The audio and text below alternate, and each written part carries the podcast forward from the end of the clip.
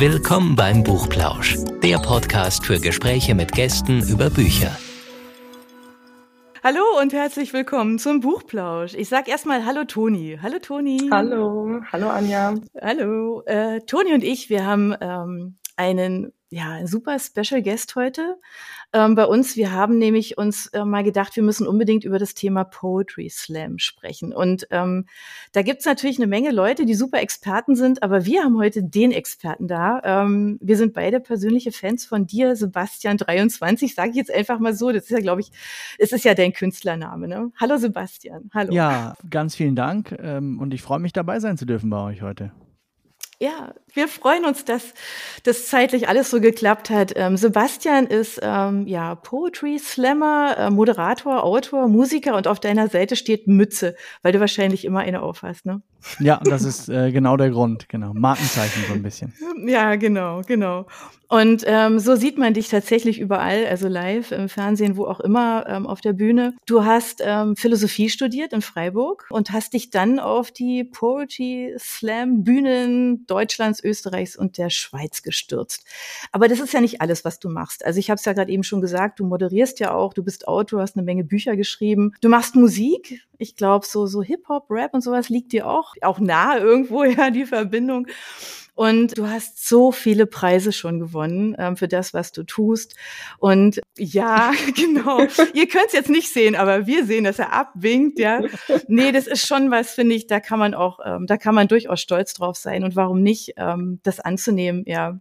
Genau. Wir freuen uns, dass wir dich jetzt einfach so ein bisschen ausfragen können. Ja. Wie bist du eigentlich überhaupt dazu gekommen? Ja, also, also wenn wir ganz äh, vom Anfang loslegen wollen, bin ich schon als Kind, sobald ich schreiben konnte und einen Stift in der Hand halten konnte, da, da ging es eigentlich schon los. Dann habe ich mir Kurzgeschichten ausgedacht und aufgeschrieben und habe ganz, ganz viel gelesen und ähm, dann auch en entsprechend ähm, der, der etwas überquillenden Fantasie, die ich da, die ich da hatte und die ich mir bis heute zu bewahren versuche, dann äh, schon tatsächlich Texte zu, zu Papier gebracht, ähm, die dann teilweise in der Schülerzeitung veröffentlicht wurden und so. Das waren meine ersten ähm, Karriereschritte.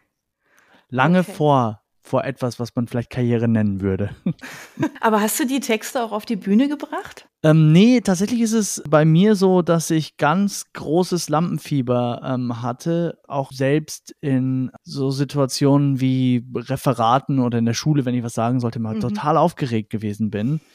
Und ich habe es erst als junger Erwachsener dann geschafft, das so ein bisschen zu überwinden. Bin bei einem Poetry Slam einfach mal auf die Bühne gegangen, weil wie das so ist, nicht wahr? Also als, als junger Erwachsener probiert man alle möglichen Sachen aus und guckt mal, passt mir das vielleicht nicht doch und bin ich nicht vielleicht der Mensch oder der Mensch? Man lernt sich ja mhm. auch äh, kennen im Laufe der Zeit.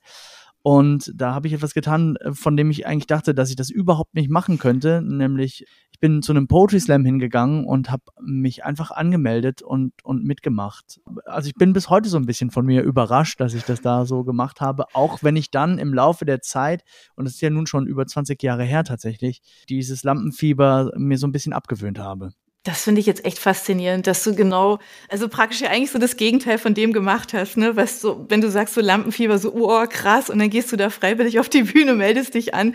Also nicht mal irgendwie ein Kumpel, der dich darauf gezerrt hat und gesagt hat, hey, du musst es machen, sondern so aus sich selbst heraus. Also ähm, das ist wirklich erstaunlich, tatsächlich. Also ich glaube, den Schritt machen die wenigsten, oder? Ja, in diesem, in diesem Moment so sehr über meine eigenen Grenzen gehen konnte. Ich, mhm. ja, ähm, vielleicht habe ich auch gespürt, dass das ein, äh, ein, ein, richtiger Weg ist für mich und dass irgendwie ich nur mir selber durch die Angst auf die Bühne zu gehen so ähm, ähm, etwas, etwas blockiert habe die ganze Zeit.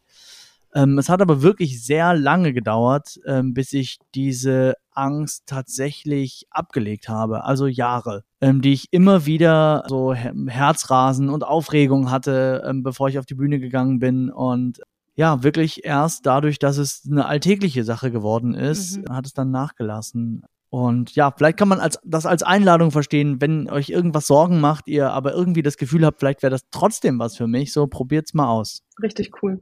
Weißt du noch, was du damals, also als du das erste Mal auf die Bühne gegangen bist, was du da ähm, für ein Thema hattest? Mit was du dich da getraut hast? Ich habe damals tatsächlich nichts vorbereitet ähm, Auch das gehabt, noch? weil ich nicht wusste, ähm, was, was Poetry Slam genau ist. Ähm, tatsächlich muss man zum, zu meiner Verteidigung sagen, das wusste damals niemand so genau, auch die Leute, die, die Poetry Slams veranstaltet haben, weil es neue Sache war. Poetry Slam ist äh, Mitte der 90er in, in Deutschland erst angekommen und ähm, hat sich dann ganz langsam und als kleines Nischenphänomen in kleinen Kneipen, insbesondere in Städten mit Unis, verbreitet. Und ich hatte gehört, dass man da hingeht zu einem Poetry Slam und dass Leute dann einfach auf die Bühne gehen und irgendwas erzählen, was ihnen gerade einfällt. Dann dachte ich, ich gucke mir das mal an. An der Kasse sagte man mir dann, dass ich äh, keinen Eintritt zahlen müsse, wenn ich selber auftreten würde. Und dann habe ich gedacht, ja gut, die und jetzt hört man, wie lange das her ist. Die fünf Mark spare ich mir. Mhm. Krass. Also eigentlich ist es beim, beim Poetry Slam so, dass man vorbereitet äh, reingeht und dann auch wirklich immer diesen, diesen zeitlichen Rahmen hat und das dann eher weggeht von so einer Open Mic Night unter Studenten hin zu wirklich, ich bereite was vor, ich habe ein Thema, das habe ich mir ausgesucht und das präsentiere ich in dieser, in dieser Zeit. Ja, genau. Man hat äh, diesen, diesen Zeitrahmen von in der Regel fünf bis sechs Minuten, in dem man äh, machen kann, was man möchte, ob das nun ein ernster Text ist und ein lustiger, es muss auch, also oft wird gedacht, weil es eben Poetry Slam heißt, dass es ähm, sich um Lyrik handeln müsste, es werden aber auch viele Kurzgeschichten ähm, vorgetragen und mit anderen Textformen experimentiert. Mhm. Da gibt es sehr, sehr wenige tatsächlich, die improvisieren. Das kommt immer mal wieder vor, insbesondere, dass Leute mit so einem so einem Hip-Hop-Freestyle-Hintergrund dann sagen so, ich, ich lasse mir jetzt Worte aus dem Publikum geben und ähm, improvisiere dann einen Text.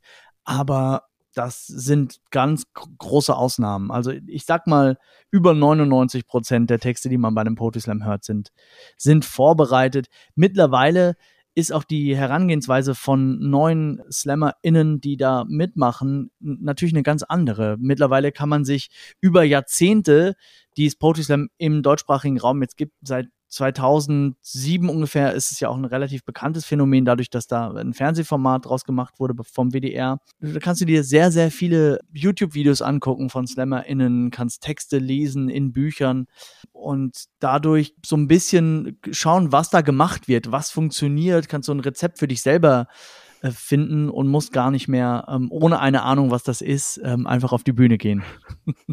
Wie wichtig ist es denn, wenn du auf der Bühne stehst, was du zurückbekommst vom Publikum? Das ist total wichtig, weil Poetry Slam als eine Spielart der, äh, der Literatur ein sehr direktes Format ist, weil du ähm, eben vor dem mhm. Publikum stehst. Du äh, schreibst nicht einen Text auf, ohne das abwerten zu wollen, gibst den aus der Hand und irgendwo anders auf der Welt liest den dann jemand und ähm, und bildet sich eine Meinung dazu und schreibt dir vielleicht höchstens einen, einen Leserbrief oder einen, einen bösen Kommentar ähm, auf Facebook oder so, sondern die Leute sitzen ja vor dir und gucken dich an. Und dadurch hat es eine ganz besondere Direktheit, ob man nun in einen Austausch mit dem Publikum äh, tritt und die was fragt oder die was mhm. reinrufen lässt oder so eine Interaktion draus macht, ähm, ist nochmal ein, ein zweiter Schritt, aber ähm, ja, man ist natürlich da ähm, auch dem Feedback direkt ausgesetzt. Ne? Man merkt sofort, ob den Leuten das gefällt oder nicht, was man macht. Versuchst du dann auch manchmal so eine, ähm, oder vielleicht auch andere SlammerInnen, eine gewisse Reaktion hervorzurufen beim Publikum? Also auch irgendwie vielleicht bewusst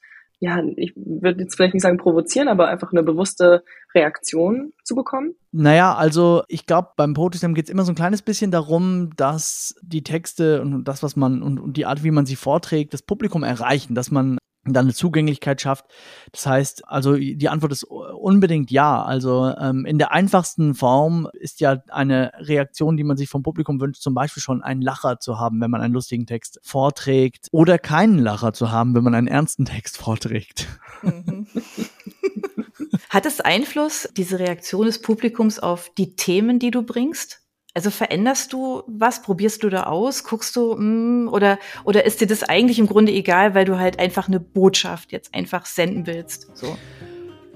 Naja, ähm, ich glaube, äh, darauf, darauf muss, muss man ähm, mit, mit mehreren Antworten reagieren, weil äh, es schon so ist, dass ich am Anfang ähm, mir nicht viele Gedanken darüber gemacht habe, was ich vortrage auf der Bühne, weil es auch gar nicht so, so wichtig war. Das war ne, so, so eine kleine, ähm, kleine Veranstaltung, wo ein paar Leute zugehört haben ähm, und da habe ich dann oft ähm, ähm, Späße getrieben, Texte, die eher so in die Kategorie so Wortspielereien fielen. Und mit der Zeit, als ich gemerkt habe, dass ich eine gewisse Reichweite ähm, gewinne, habe ich mir mehr Gedanken darüber gemacht, was ich eigentlich erzähle und ob ich dieses, ähm, diese Reichweite nicht ähm, nutzen möchte, um tatsächlich, so wie du gesagt hast, eine Botschaft zu transportieren mhm. oder die Leute zum Nachdenken anzuregen und vielleicht etwas mehr zu machen, als die Menschen nur zum Lachen zu bringen, wobei auch die Menschen nur zum Lachen zu bringen natürlich ein legitimes Ziel ähm, sein, sein kann von, von Büchern oder Texten. Mhm.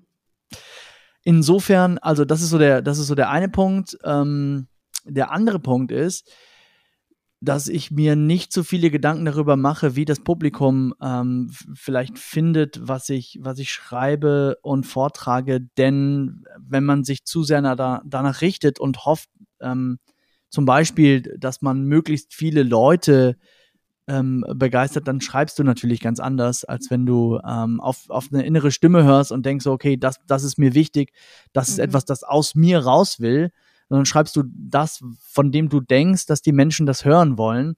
Das kann in, in fataler Weise die Kreativität äh, korrumpieren. Einfaches Beispiel.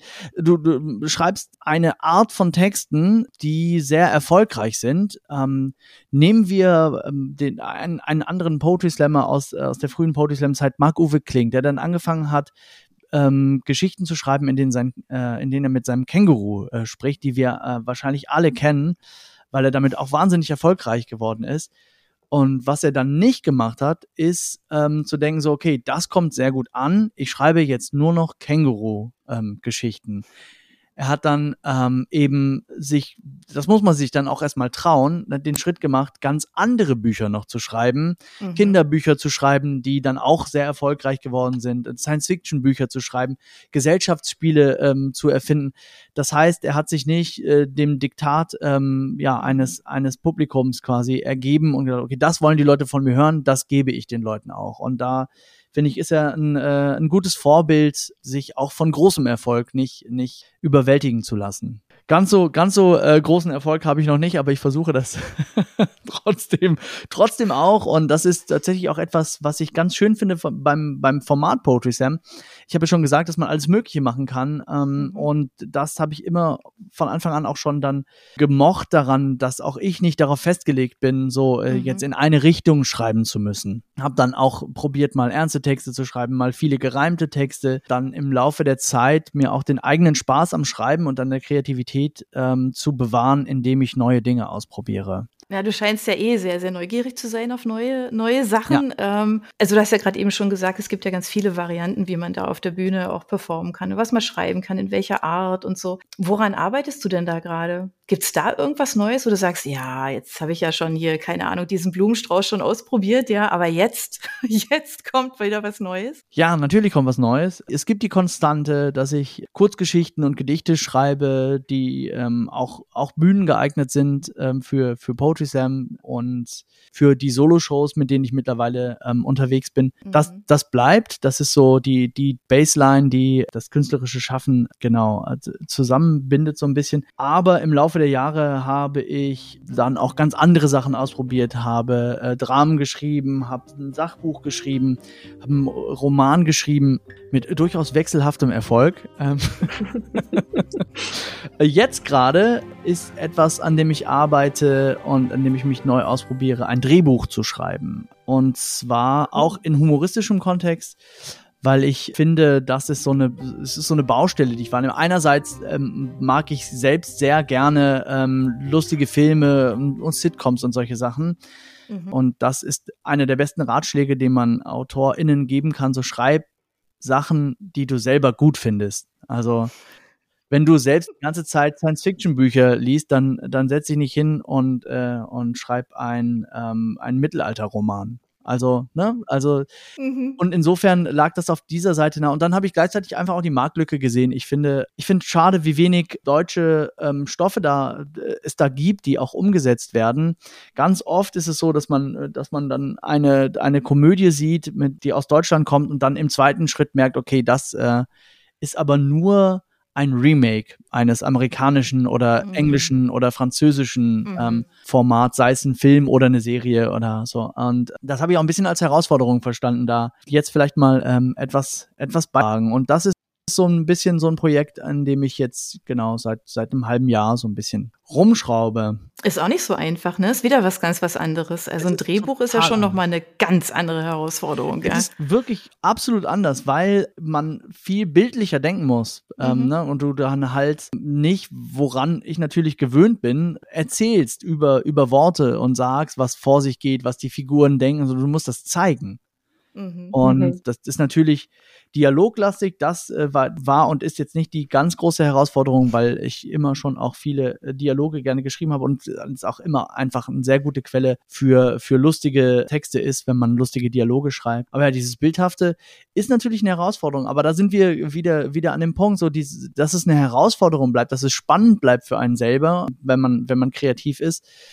Das ist bei mir, ja, ganz wichtig. Gab es dann für dieses, für dieses Drehbuch eine bestimmte Inspiration oder so grundsätzlich ist es dann einfach alles tagtäglich, was dich so inspiriert dazu? Oder wie kam es dazu, dass du gesagt hast, jetzt mal, jetzt mal ein Drehbuch? Also das liegt schon daran, dass ich mir die Frage gestellt habe, was mag ich eigentlich gerne, was habe ich noch nicht äh, ähm, probiert, aber was würde ich selber auch äh, spannend finden, selber ja mal mal umzusetzen. Und ja, ich bin ein ganz großer Fan diverser Sitcoms. Dann dachte ich, gut, ich, das probiere ich jetzt auch einmal einmal aus. Zumal ähm, ich vor der Frage äh, überhaupt stand, so was mache ich denn jetzt als nächstes, weil ich ähm, in den letzten zwei Jahren gar nicht so viel auf der Bühne stand, wie, wie sonst Mhm. immer Mhm. und da durchaus mehr Ruhe vorhanden war und dann dachte, okay, ich, ähm, ich probiere, jetzt nehme mir mal die Zeit, die jetzt gerade da ist und äh, mach was Neues draus. Da hat die Pandemie, glaube ich, auch eine ganze Menge gemacht, ne? Weil ähm, wenn man dann, also klar, jetzt, also jetzt in Bezug auf Künstler ja sowieso, dieses nicht auftreten können, das hat natürlich ähm, ganz viel, ganz viel gemacht. Was hat sich da für dich verändert, außer dass du jetzt zum Beispiel auf eine neue Form gekommen bist, ein Drehbuch Ja. zu schreiben? Ähm, wie hat, bist du mit dieser Situation umgegangen? Ja, erstmal hat das auf jeden Fall wie bei vielen KollegInnen äh, eine Schreibblockade ausgelöst. Also, weil man Mhm. äh, so komplett aus seinem, seinem Modus offen war. Dann zum Beispiel ganz banal, ich halt auch ähm, vor der Frage stand, so, warum soll ich jetzt einen Text schreiben für die, für die Bühne, ähm, auf die ich dann nicht gehen kann. So, ähm, Mhm. und ja, das, das war erstmal ähm, eine, eine Herausforderung, dann da einen Weg zu finden, da auch ähm, mit, mit umzugehen. Und ja, für mich äh, auch ein Stück weit ähm, dann eine Art, mich, mich freizukämpfen aus dieser Blockade, dann äh, etwas anderes anzufangen und zu sagen, so gut, dann gehe ich jetzt nochmal ähm, einen anderen Weg und schau mal, ob das was ähm, für mich sein könnte. Bei mir ist es nur noch so gewesen, dass ich direkt vor der Pandemie oder eigentlich zu Beginn der Pandemie im März 2020 auch ein Buch rausgebracht habe, ähm, dass ich sehr viel Arbeit gesteckt hatte und das dann so ein bisschen ähm, wie viele andere Veröffentlichungen aus dieser Zeit äh, so, so ein bisschen untergegangen ist. Mhm. Ähm, das ist so schade, ja. dass ja, also viel Aufwand war, aber natürlich auch nachvollziehbar ist, dass dann halt, äh, weiß nicht, die Presse nicht so viel darüber berichtet hat, was gerade für neue Bücher rauskommen. Ähm, und, Mhm. und die Leute, wenn sie das dann in der, in der Zeitung gesehen haben, vielleicht auch gerade andere, auf anderen, ähm, Mhm. in, in anderen Wegen unterwegs waren so und andere Sachen äh, sie beschäftigt haben. Das hat natürlich nochmal dazu beigetragen, dass ich gezögert habe, ein neues großes Projekt anzufangen. Im, Mhm. im ersten Moment. Da habe ich mich dann erstmal sehr aufs, aufs Internet verlegt, habe hab viele Livestreams gemacht, habe viel, ähm, insbesondere im ersten halben Jahr der, der Pandemie, dann ähm, in Instagram live ähm, und auf, auf Twitch kleine, kleine äh, Shows gemacht und mit KollegInnen gesprochen über die Situation und, und so auch ein bisschen eine Verbindung zur Szene, ähm, wenn man so will, gehalten und auch zum Publikum. Das war total wichtig für mich in, in dem Moment, dass man da zumindest einige Leute noch erreichen konnte, die einem dann auch, das ist ja das Schöne an so einem Livestream, in den Kommentaren, ähm, da kriegst du dann eine Publikumsreaktion. Ne, Mhm. als, wir jetzt zum Beispiel in einem Podcast, ähm, wir, wir sehen ja nicht, was die Leute denken und sie können uns auch jetzt nicht direkt hier was ähm, ähm, reinschreiben oder zurufen oder so. Äh, Mhm. Und diese Interaktion, wir hatten es ja schon da viel, äh, für, für Leute aus der Poetry Slam Szene, glaube ich, nochmal eine besondere ähm, Rolle. Und diese Verbindung zum Publikum zu verlieren, war schon auch ein schwieriger Facette der, mhm. der, Pandemie. Jetzt, wo sich ja alles so ein bisschen, also ja, Gott sei Dank ja auch alles wieder ein bisschen lockert und Dinge wieder möglich werden, ähm, bleibt es also das, was du aus dieser Zeit mitgenommen hast, also gerade zum Beispiel Instagram oder ähm, auf Twitch bist du ja immer noch live, ne, regelmäßig. Also da kann man dich ja tatsächlich äh, immer wieder erleben. Sind das so die Sachen, die du auch gerne behalten möchtest, weil das einfach für dich auch wirklich eine gute Erfahrung war und ist? Ja, ich werde im, ich werde im Internet bleiben. Das Internet ähm, ja, sich. Das ist klar. Nee, ich meinte jetzt wirklich eher so dieses ne, Interaktion mit den Leuten, was so auch auf ja. diese Art, ja. ist schon klar. Ja, also was Livestreams angeht, ähm, das, das äh, muss man mal schauen. Es gibt, es gibt so ganz spannende Punkte, die sich da herausgestellt haben. Zum, zum Beispiel erreicht man Menschen, die man sonst nicht erreichen würde. Ähm, mhm. Wir haben dann so, als wir das erste Mal einen Poetry Livestream gemacht haben, das war schon früh, im April 2020 haben wir dann schon ähm, den, den ersten Livestream gemacht, bei dem dann die KünstlerInnen natürlich zu Hause, ne, war strenger Lockdown, die Texte ähm, haben, aufgenommen haben, haben sich selber gefilmt und wir haben die dann eingespielt und die, das Publikum konnte dann aber an den Bildschirmen zu Hause abstimmen tatsächlich. Mhm. Und so haben okay. wir einen Poetry Slam simuliert, sag ich mal, im, im Netz. Und da haben wir dann Feedback gekriegt von Leuten, die gesagt haben, so, wow, ich bin vor zwei Jahren ausgewandert und habe aber immer vermisst, dass ich jetzt nicht mehr zum Poetry Slam gehen kann. Und jetzt gibt's das mhm. auf einmal im Internet, einen deutschsprachigen Poetry Slam, ist ja fantastisch. Oder Leute, ähm, die immer gesagt haben, so ja, ich, ich gehe ungern raus ähm, aufgrund von Gründen, die ja verschiedenster Natur sein können, auch schon vor, mhm. der, vor der Pandemie vorhanden waren, dass Leute sich vielleicht nicht gerne in soziale Situationen begeben und dann total happy mhm. waren, dass sie ähm, ja dann, dann Veranstaltungen nach Hause geliefert gekriegt haben. Und diese Erreichbarkeit und diese Möglichkeit, ähm, die, die finde ich eigentlich die finde ich eigentlich sehr schön. Es wird jetzt auch immer wieder ähm, ähm, gefragt, wenn, weil wir ja wieder Live-Veranstaltungen machen können, noch in, in, in eingeschränktem Rahmen. Da wird immer wieder mal, wenn, wenn ich was poste, so hier trete ich jetzt auf, ähm, dann drunter gefragt, so ja, gibt es auch einen Livestream dazu? Und mhm, ähm, mhm, mhm, also es gibt schon gute Gründe zu überlegen, wie man das äh, äh, weitertragen kann. Mhm. Wenn du sagst, jetzt so erster, erster Livestream April 2020, hattest du den Eindruck, dass dann die, die Texte und die Themen sehr Pandemie ähm, prägend waren oder auch vielleicht Pandemie beeinflusst, vielleicht Thema Isolation und äh, so das, das Ganze, was die Menschen, also auch die SlammerInnen beschäftigt hat. Ja. Äh, wurde das auch dann so zum Ausdruck gebracht? Das kam immer wieder mal natürlich vor, so wie äh, vor der Pandemie fast jede Slammer in einen Text über, über das ähm, Bahnfahren hatte, äh, weil, wir, weil wir das alle machen. Wir sind halt auf Tour unterwegs mhm. und äh, äh, fahren ganz viel Zug und so ergibt sich das dann. Ne? Und dann so gemeinsame ja. Themen, die alle beschäftigen, finden sich dann auch in mehreren Texten wieder. Das war natürlich auch da vorhanden. Das ist ja auch etwas Schönes. Ein gutes Poetry Slam ist so vom, vom Grundgefühl Gefühl, ähm, kann man es ganz gut beschreiben, mit ähm, da sitzen Leute in, im Publikum vor einer Bühne und dann tritt jemand aus dem Publikumsraum auf die Bühne. Das heißt, ähm, mhm. diese Direktheit funktioniert auch auf, auf so einer Ebene, mhm. dass man das Gefühl hat, da steht jemand von uns auf, ne, mhm. da oben. Das ja, ist gar nicht irgendwie jemand, der so von, von so einem ähm, ich meine es gar nicht despektierlich, aber der so von so einem, von, von so einer höheren Hochkulturebene herabgeschwebt kommt auf die Bühne, den man vorher gar nicht sieht und der dann plötzlich aus dem Backstage auftaucht und so, oh mein Gott, schau an, mhm. da ist ja der, der berühmte Autor oder die, die äh, großartige Autorin oder so. Ähm, sondern das ist ja e-, eben auch da so, man das Gefühl, da, das ist jemand von uns, es wird über unsere Themen gesprochen. Und Im Poetry Slam ist natürlich auch mhm. insofern ähm, ein, eine, ein besonderes Format, dass es ähm, gegenwärtige Themen schnell aufgreift. Das heißt, wenn mhm. ich heute, wenn ich sage, ich mache heute Abend einen Poetry Slam, dann kann es gut sein, ähm, dass da Leute auftreten, die einen Text vortragen, den sie heute geschrieben haben.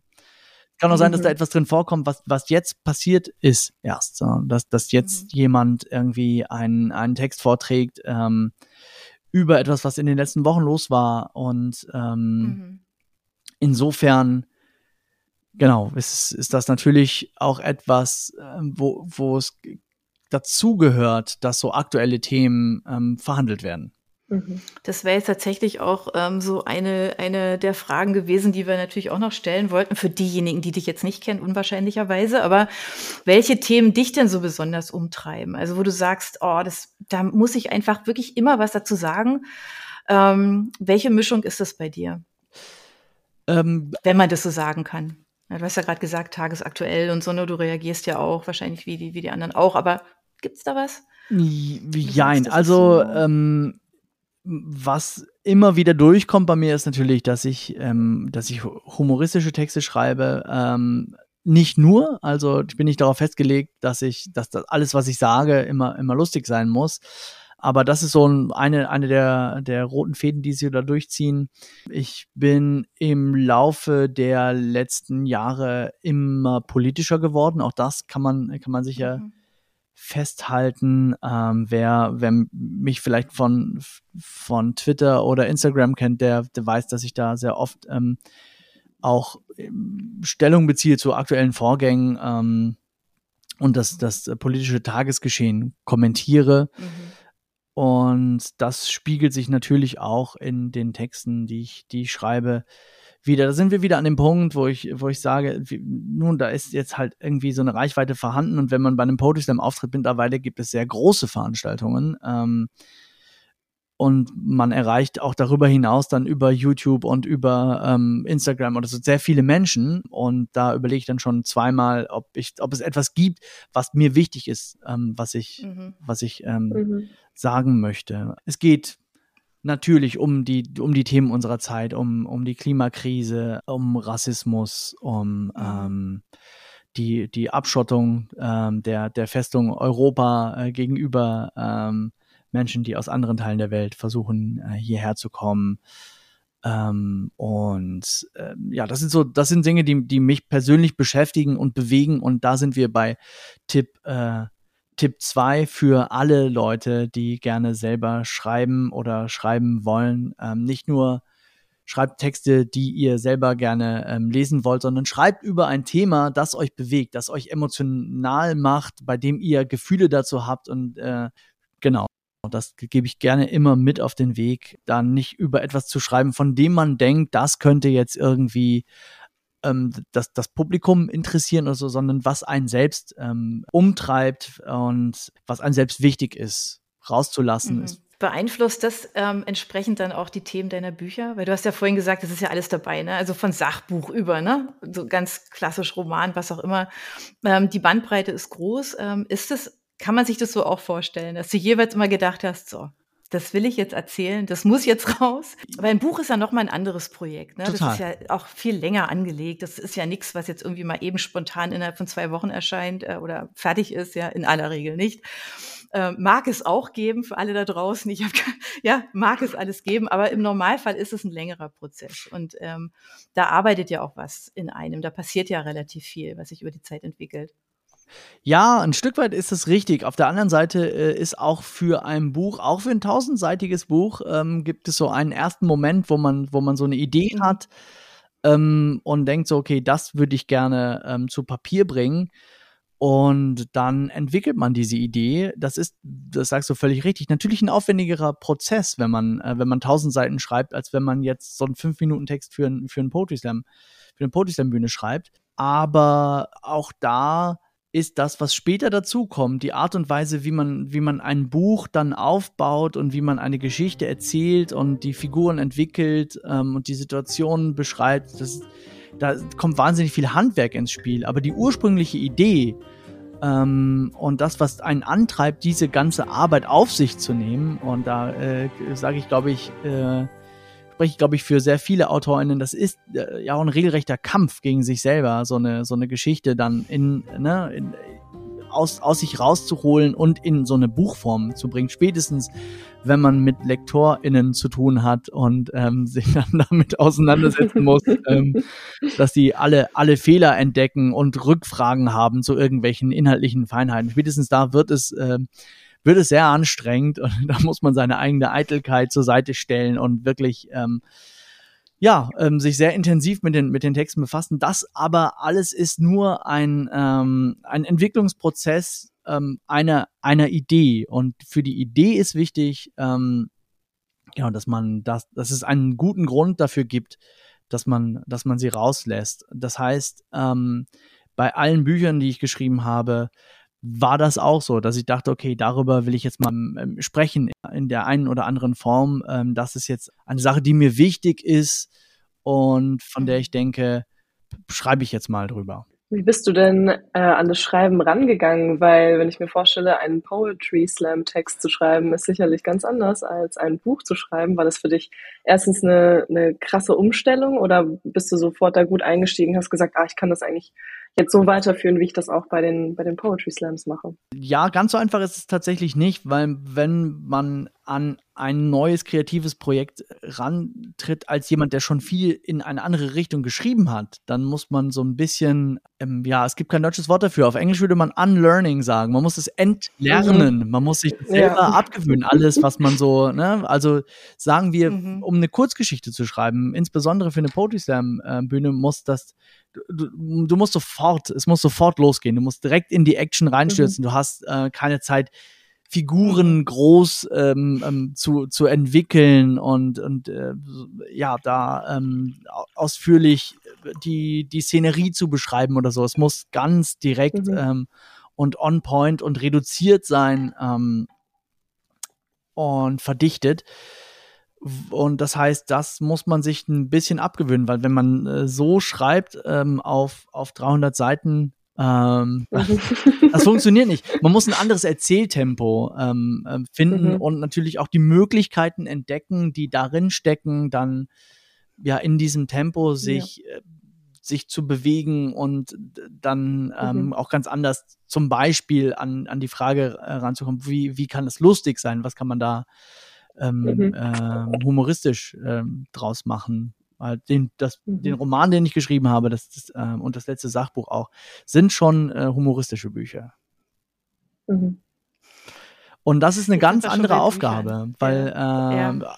nicht nur, weil man nicht auf der Bühne steht, sondern die Leute ja. den Text in der Hand haben.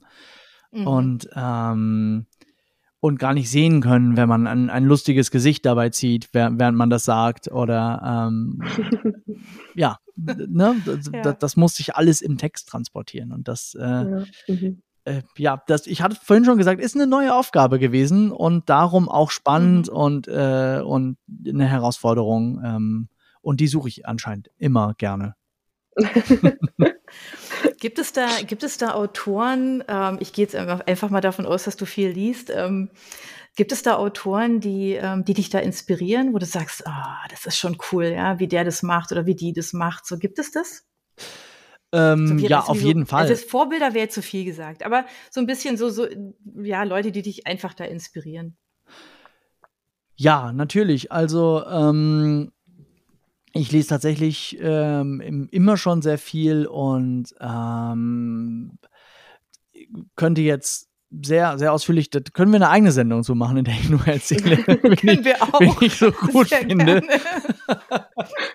Aber äh, also um, um so ein paar ähm, äh, Sachen mhm. zu nennen, mich hat insbesondere als Jugendlicher immer, äh, war ich sehr großer Max Gold-Fan, ähm, weil ich fand, wie, äh, wie er mit Sprache umgeht, ähm, immer ganz faszinierend, habe mir gedacht, wie macht man das? Das war so ein bisschen, da, da stand ich vor, ähm, wie so ein, so ein Kind vor einem, vor einem Magier und dachte, wie, wie geht das? Ähm, und ich glaube, dass das auch ähm, so ein, so ein, so, so, ein, so, ein, so eine Triebfeder ist, dass man äh, bei, bei Leuten manchmal denkt, so, okay, das ist ja, wie, das ist ja fantastisch. Wie kann man so wie kann man so eine Kurzgeschichte oder so ein Gedicht, wie geht das überhaupt? Und dann zu gucken, mhm. wie kann man selber sowas entwickeln, ähm, wie, wie kann man selber ähm, ja, ähm, vielleicht lernen ähm, zu, zu zaubern, um im Bild zu bleiben. Äh, da, äh, das, das hat mich da bewegt. Natürlich ähm, als jemand, der auch viele Gedichte schreibt, ähm, gibt es auch da viele Vorbilder, zum Beispiel äh, Christian Morgenstern, äh, Mascha Kaleko,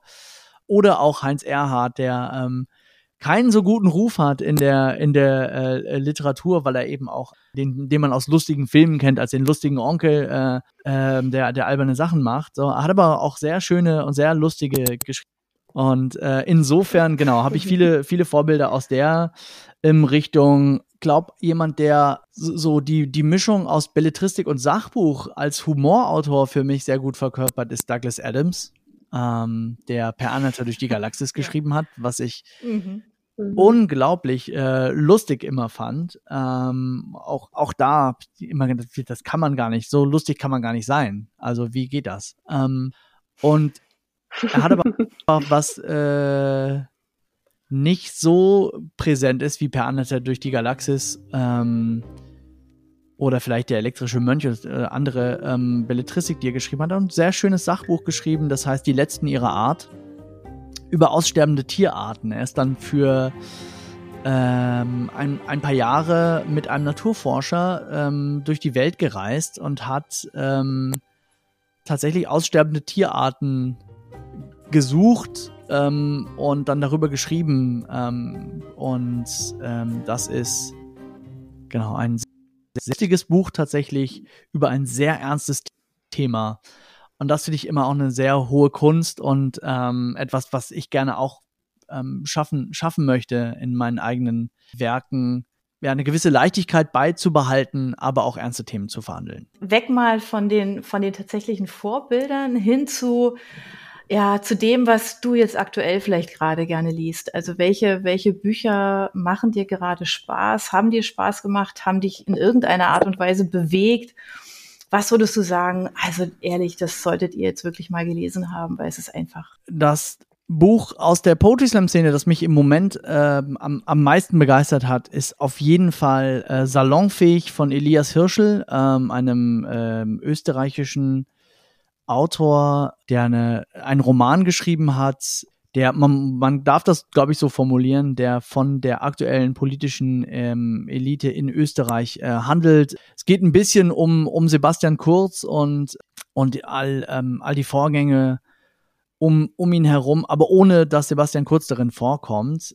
Es wird auf eine äh, mhm. wunderbare und lustige und, und abgefahrene Art und Weise ähm, erzählt. Ähm, ist vollkommen zu Recht auch so erfolgreich, ähm, wie es ist, einer der größten Bestseller gerade ähm, in Österreich, aber auch hier in, in Deutschland auf dem auf dem Buchmarkt angekommen und ähm, ein, ja, finde ich, sehr gutes Beispiel dafür, dass es auch gelingen kann, dass Leute, die ähm, ähm, beim, beim Poetry gestartet sind, auch sehr gute Romane schreiben. Da kann ich nur zu einladen, das zu lesen, einfach ähm, auch unabhängig von irgendwelchen Poetry Slam Fragen und mhm. unabhängig von der von der Frage, ob man sich für österreichische Innenpolitik interessiert, ähm, ist es ein.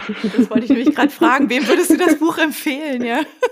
Allen. Also wirklich, es ist, äh, es ist okay. ähm, ja ein, ein sehr, sehr gutes, äh, sehr, sehr gut geschriebener, ähm, kurzweiliger ähm, Roman, bei dem man immer wieder davor sitzt und verblüfft ist und staunt. Ähm, also, das hat mir sehr gut gefallen. Es gibt viele ähm, tatsächlich. Gerade habe ich ja schon äh, Douglas Adams ans, ans Herz gelegt, mhm. kann, kann ich weiterempfehlen. Ich mag, ähm, ich habe vorhin schon Science Fiction erwähnt, das war kein Zufall, ich bin auch großer äh, Science Fiction-Fan. Ähm, da ist gerade ein Buch erschienen, das heißt äh, Leviathan Falls. Ähm, der Le Leviathan fällt, wird es wahrscheinlich dann auf Deutsch heißen, wenn es auf Deutsch erscheint. Es ist bis jetzt erst ähm, nur auf Englisch erhältlich von James S. A. Corey. Ähm, es ist der neunte Teil einer, einer sehr umfangreichen Serie von von Science-Fiction-Büchern, die auch unter dem Namen The Expanse eine sehr erfolgreiche äh, Fernsehserie geworden sind. Die ersten paar Bücher sind also als, als Serie tatsächlich auch verfilmt und da die Serie mit dem neunten Teil ähm, schließt, ähm, habe ich diesem Buch lange entgegengefiebert. Es ist ja so, dann, ne, ähm, dass, dass man dann über, über viele Jahre so eine Buchreihe ähm, verfolgt. Sagen wir mal ähm, so, es ist ein kleines bisschen wie, wie Game of Thrones. Ähm, gar nicht in der Art und Weise, wie es geschrieben ist oder so. Es hat auch ein komplett anderes mhm. Thema. Aber es ist eben so eine, so eine Reihe aus äh, sehr umfangreichen ähm, Romanen mit dem Unterschied, dass diese Reihe tatsächlich abgeschlossen ist jetzt. Ah, Was ich an dieser cool. Geschichte sehr gerne mag, warum ich denke, das ist fantastische Science Fiction, ist, dass es nicht nur darum geht, dass irgendjemand äh, ein, ein tolles Raumschiff hat ähm, und, und, und den Weltraum erkundet, ähm, sondern es wird sich auch sehr ausführlich darüber Gedanken gemacht, wie die menschliche Gesellschaft sich weiterentwickeln könnte mhm. in den äh, nächsten 200 Jahren. Ja, ist auf eine ganz, ganz spannende Art und Weise umgesetzt. Auch sprachlich, auch da geht es darum, ähm, wenn Leute ja von, von der Erde losgekoppelt irgendwo äh, anders ähm, auf einem anderen Planeten leben, entwickelt sich die Sprache vielleicht ähm, anders. Ein, um ein Beispiel zu nennen für das, was ich mit gesellschaftlicher Entwicklung meine, auch es geht da eben auch um so so äh, private Sachen. In diesem in diesem Buch kommt zum Beispiel vor, dass ähm, Leute in Beziehungen sind, in denen mit mehr als äh, also mehr als zwei Leuten. Das mhm. heißt, so große Polybeziehungen sind total normalisiert. Das sind dann einfach fünf Leute in, in einer Beziehung. Das kommt aber gar, darum geht es gar nicht. Also das, das passiert nur so am Rande. Das ist einfach so. Das ist einfach so. Genau. Mhm. mhm. Und das finde ich ganz, äh, ganz spannend, dass so eine Diversität, ähm, die sich normalisiert hat in der Gesellschaft, dass, ähm, ja, dass das so ähm, ähm ja, miterzählt wird. Das ist kein Buch, was irgendwie mhm. von, von Diversität ähm, in, in der Gesellschaft handelt, aber es transportiert das. Und ähm, das, mhm. Äh, das mag ich sehr gerne daran. So eine Offenheit, ne? Ja.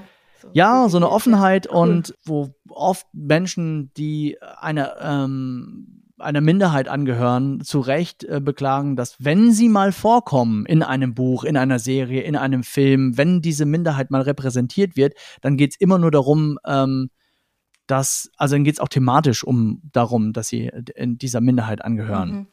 Mhm. Ja. Und es ist gar nicht so, dass, äh, ne, also, dass, dass jemand auch eine Transperson sein kann ähm, und aber ne, auch ganz andere Geschichten erlebt, in denen es nicht nur darum geht, äh, wie es ist, eine, dass, dass man trans ist. Mhm. Ja. ja. Genau, das gelingt ganz hervorragend. Es ist eines der, der besten Beispiele, die ich dafür tatsächlich kenne. Wie liest denn du? Also liest du ein Buch nach dem anderen oder liest du auch mal parallel? Gute Frage. Ähm, ich lese auch parallel tatsächlich. Und ich schreibe auch parallel. Das heißt, manchmal, hm. okay. Manchmal sitze ich an einem, ähm, an, an einem Sachbuch zum Beispiel und dann fällt mir ein Gedicht ein. Und das ist eigentlich sogar ähm, hm. etwas, was bei mir ganz natürlich zum Schreibprozess dazugehört. Weil ich, ähm, sagen wir mal, wenn ich die Tür aufmache und die Ideen rauskommen, ähm, dann passen nicht alle Ideen in den Text, den ich gerade schreibe. Und dann habe ich immer sozusagen ein zweites Dokument auf oder einen zweiten Zettel zur Hand, wo ich dann aufschreibe, so, ah ja, das, das könnte man noch vielleicht mal anders umsetzen. Ähm, mhm. Oder ähm, aus, aus, aus diesem aus dieser Idee, die mir gerade eingefallen ist, könnte man jetzt, ähm, könnte man noch ein Gedicht machen, während ich eigentlich gerade an einem Sachbuch sitze. Und das das finde ich beißt sich überhaupt nicht und so ist es beim Lesen auch. Also, dass man irgendwie mhm. ähm, so, so ein 1000 Seiten Buch nicht irgendwie an, an einem Tag liest, ähm, ist klar.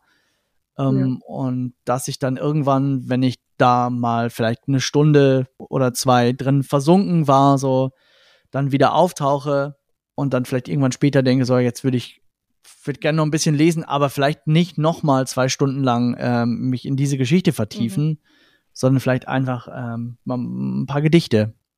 So, so, also so eine Abwechslung zu haben, ja, finde ich, finde ich für mich ganz wichtig. Ich verstehe total, wenn Leute sagen, dass sie das nicht nicht machen wollen, ist genauso legitim und ich finde es auch ähm, absolut okay, wenn Leute sagen so, ja, ich mag aber, ich, ich lese eigentlich nur gerne Fantasy und ich möchte überhaupt mit Lyrik will ich nichts zu tun haben oder ähm, Humor. Okay, klar. Ja. Humor ist nicht so meins. Ähm. Was sehr schade das ist auch okay. Wäre, aber, ja, aber geben tut es auch, klar, ja. Ja, und äh, ja, ist, äh, das, das zieht sich bei mir aber durch, durch alle, ähm, durch, durch alle ähm, Bereiche durch. Also ich bin auch jemand, der zum Beispiel jetzt nicht eine Lieblingsmusikrichtung hat, sondern ich höre, höre gerne Jazz, aber ich höre gerne auch Punkrock. Und ich mhm. höre aber auch gerne Hip-Hop und ich höre auch gerne elektronische Musik. Und mhm. das ist total stimmungsabhängig. Auch genau wie ich gerade über übers Lesen und Schreiben gesagt habe, das kommt immer auf die Situation an und auf das, ne, ähm, ähm, mhm. worauf man gerade Lust hat und, ähm, und ja.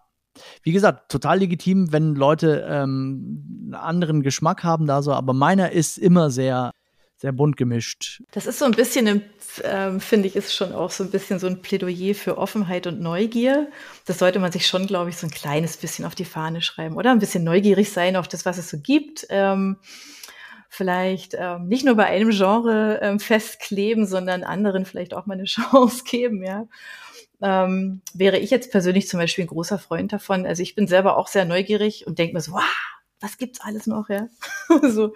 Genau, also ich, ich, ich sehe das auch so. Wichtig ähm, ist und, und spannend sein kann, auch so ein bisschen über den eigenen Tellerrand ähm, hinauszuschauen, weil man sich da tut, weil man über die Sachen, die man nicht kennt, naturgemäß wenig weiß. Das heißt, wenn mhm. man denkt so, ja, weiß ich nicht, mit, äh, mit Jazz kann ich nichts anfangen, dann, dann wäre die zweite Frage äh, erstmal, was hast du für, also welchen Jazz hast du denn schon gehört? So, ähm, und ich glaube, das ist ein sehr gutes Beispiel, was viele Leute, also viele Leute sofort sagen so, nee, mhm. Jazz, nee, das mag ich nicht. Wo ich im nächsten Schritt Jazz-Lieder einspielen könnte und Leute sagen so, das klingt gut. Lyrik ist ein zweites Beispiel, wo Leute sagen so, nee, Poesie, das ist nicht so meins. Die Arme verschränken und sagen so, nee, dat, damit will ich nichts zu tun haben wo man sofort dann aber Beispiele nennen kann ähm, und Leuten ein Gedicht vorlesen kann, wo sie sagen, ja, doch, das gefällt mir. Das heißt also, man, äh, man, man beschränkt sich selber, weil man über die Sachen, die man nicht kennt, höchstens ein Vorurteil haben kann. Und diese ähm, zu hinterfragen ist äh, auf jeden Fall immer ein richtiger Schritt. Nicht nur bei Literatur, auch im Leben.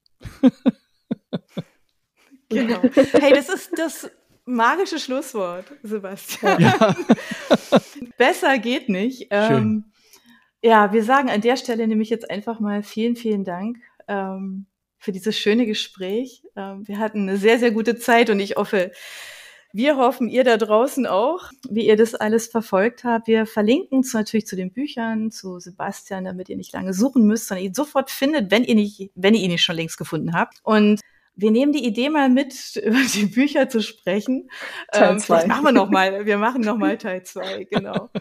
ähm, wir wünschen dir jetzt einfach alles Gute für deine Tour, ähm, auf dass auch alle deine Termine stattfinden können und dass es da nicht wieder irgendwas gibt, dass einer sagt, ne, das ist jetzt aufgrund der aktuellen Situation dürfen irgendwie Live-Termine nicht stattfinden.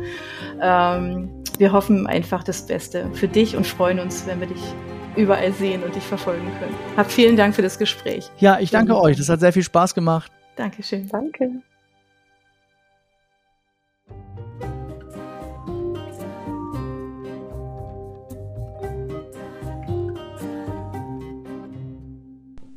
Für unsere Buchplauschhörer haben wir übrigens noch etwas ganz Tolles. Falls ihr nämlich jetzt gerade nach dem richtigen Hörbuch sucht, dann könnte Bookbeat eine gute Idee sein. Stöbert durch über 50.000 Hörbücher. Entdeckt Bestsellerlisten, die Hörbücher von DP natürlich auch, oder lasst euch ganz persönliche Empfehlungen geben. Ihr wollt das einfach mal ausprobieren? Buchplausch und Bookbeat schenken euch einen ganzen Monat Bookbeat for free. Meldet euch einfach mit dem Rabattcode Buchplausch bei Bookbeat an oder geht auf die Seite www.bookbeat.de slash Buchplausch und schon seid ihr dabei. Den Link, den haben wir auch noch einmal in die Beschreibung der Podcast-Folge eingefügt. Also nutzt dieses wunderbare Angebot, einen Monat lang so irre viele Hörbücher zu hören, wie ihr wollt, denn genauso funktioniert Bookbeat. Das ist nämlich toll. Ihr könnt so viele Hörbücher hören, wie ihr wollt. Das ist doch jetzt genau das Richtige, oder? Also ausprobieren. Wir freuen uns mit euch. Bis dann.